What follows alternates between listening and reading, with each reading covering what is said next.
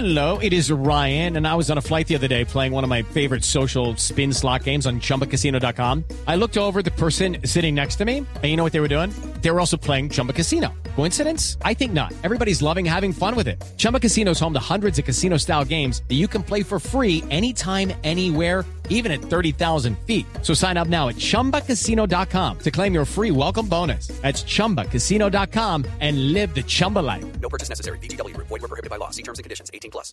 Es una de las personas que más sabe en el mundo del branding, así que tenemos en este momento a Andy Stallman, uno de los mejores especialistas en branding en América Latina y España. Eh, buenas noches, Mr. Branding.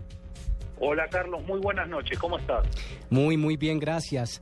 Andy, pues empecemos por el principio, ¿no? Pa- que para que nuestros eh, oyentes, en- eh, eh, di- ¿cómo, se, ¿cómo se diría? Entiendan pasito a pasito qué es esto del branding. Primero, ¿qué es branding?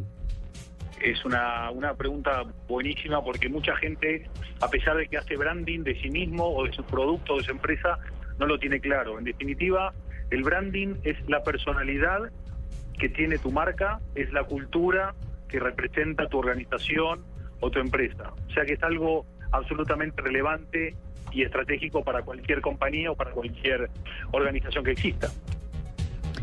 Eh, Andy, buenas noches. Eh, Según Wikipedia, el branding es un proceso de hacer y construir una marca. Pero, ¿qué es exactamente eso que, acabas de decir? ¿El branding es similar al marketing? Pues no, también es cierto que hay mucha confusión en este tema. Eh, yo te diría que para hablarlo en un idioma que todo el mundo lo entienda, el branding es el alma de tu marca y el marketing es la voz de tu marca.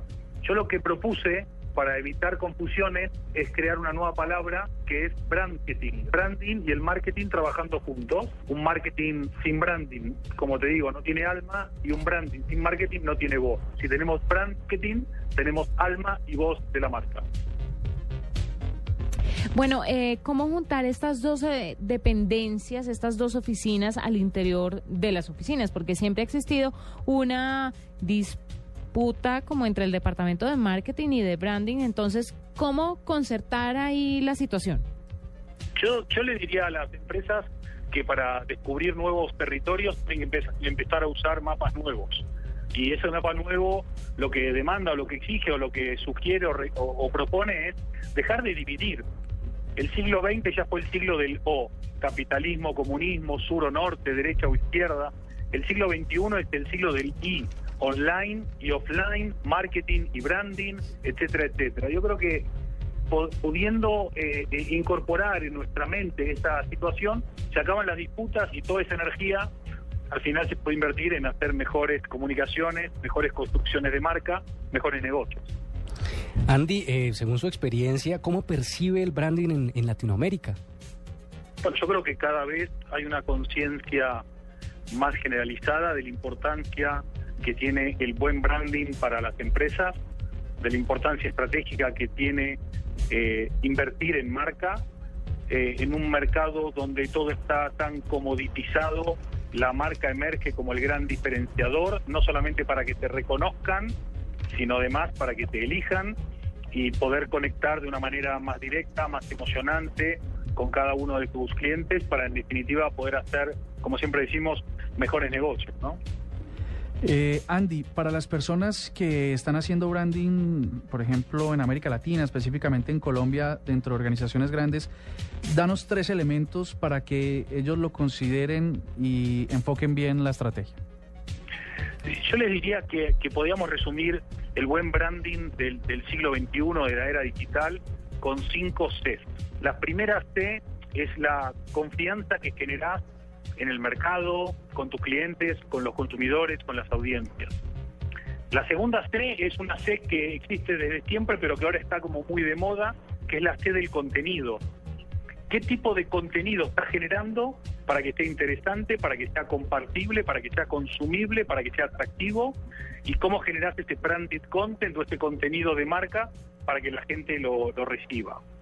Entonces tenemos confianza y contenido. Y luego vienen tres pilares esenciales que complementan estos dos, que son la consistencia, la constancia y la coherencia de cómo trabaja tu marca, de cómo comunica tu marca y de cómo hace tu marca.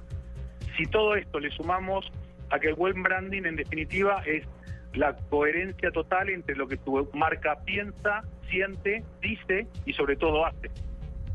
Eh, vas a estar en Expo Marketing eh, 2014 el 21 y 22 de mayo. ¿Qué van a poder ver los asistentes a este evento? Bueno, yo lo primero que, le quiero decir a la gente que escucha tu programa es que, que Bogotá y que Colombia tenga un evento como Expo Marketing eh, es, es algo increíble, porque no hay que ir más a Londres o a Nueva York a buscar talento o buscar conocimiento, sino que el conocimiento del talento viene a uno.